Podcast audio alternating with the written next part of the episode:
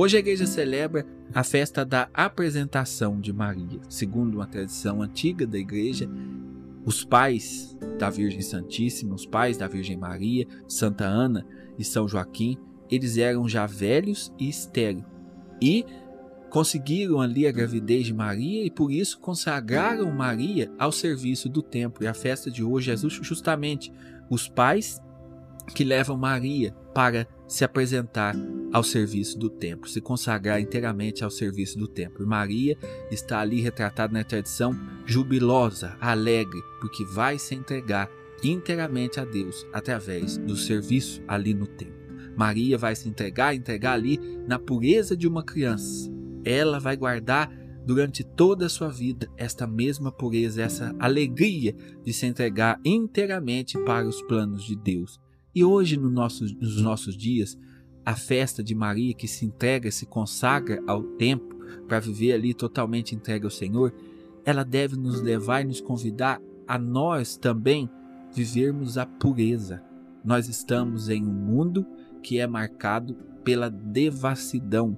Nós estamos em um mundo que esqueceu o valor da pureza, da castidade, da continência.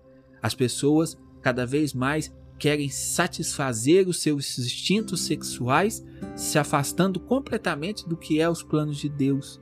E quando nós meditamos na Virgem Maria, essa criança que entra no templo, mas a mulher Virgem Santíssima, que sempre guardou essa mesma pureza.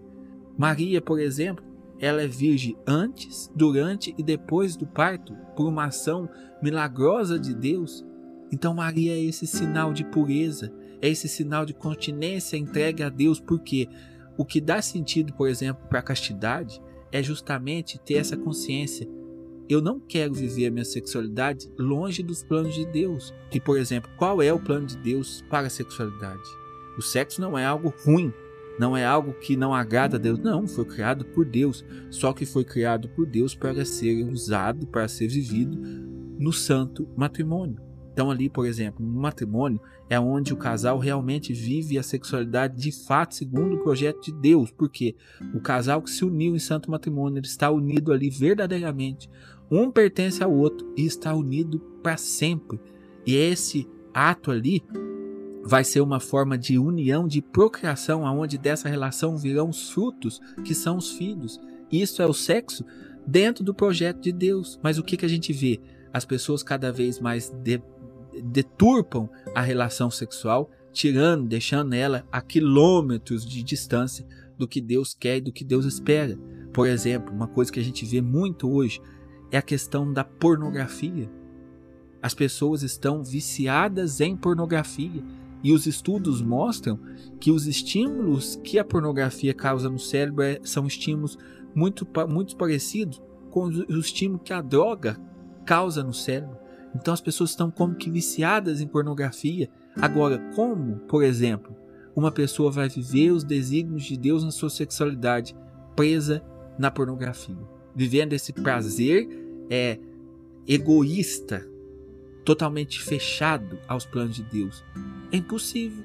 A pessoa vai vivendo sempre nessa busca egoísta de prazer e cai, gente, num problema que a pessoa ela perde a noção da sua vocação a pessoa começa, às vezes, ela chega num estágio que ela começa a se questionar: qual o sentido da minha vida? Por quê? Porque está presa nesta grade, nessa loucura da impureza, de uma vida imoral. Gente, a castidade, ela nos traz paz. Uma pessoa que é casta, que espera o plano de Deus, ela é uma pessoa feliz, bem resolvida consigo mesmo se engana aqueles que acham que a pessoa que sai tem vários é, vários parceiros, que essa pessoa é realizada, é livre. Não, não é livre, ela é escrava. Escrava da busca louca de um prazer sexual que não dá sentido à vida. A pessoa realizada, sexualmente falando, é aquela pessoa que espera o momento, que vive a castidade, que se entrega a Deus e vive o sexo dentro do plano divino que ele criou esta pessoa é realizada sexualmente falando. Então, que Maria nos ensine a viver esta pureza, esta pureza que ela viveu quando criança e que ela guardou por toda a sua vida. Que Maria nos ensine a viver justamente essa castidade, que não é castração, mas é entrega total a Deus, é entrega do meu corpo, dos meus pensamentos, da minha sexualidade a Deus. Maria nos ensine. Maria nos ensine a ser puro, a ser casto e não tenha receio.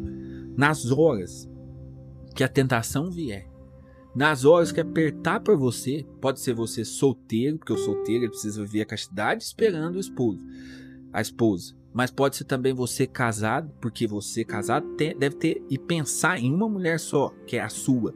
Então, na hora que apertar para você, não tenha medo de rogar Nossa Senhora e pedir Maria, me ensina a viver a pureza, a pureza que tu viveste e guardaste durante toda a sua vida. Em nome do Pai, do Filho e do Espírito Santo. Amém.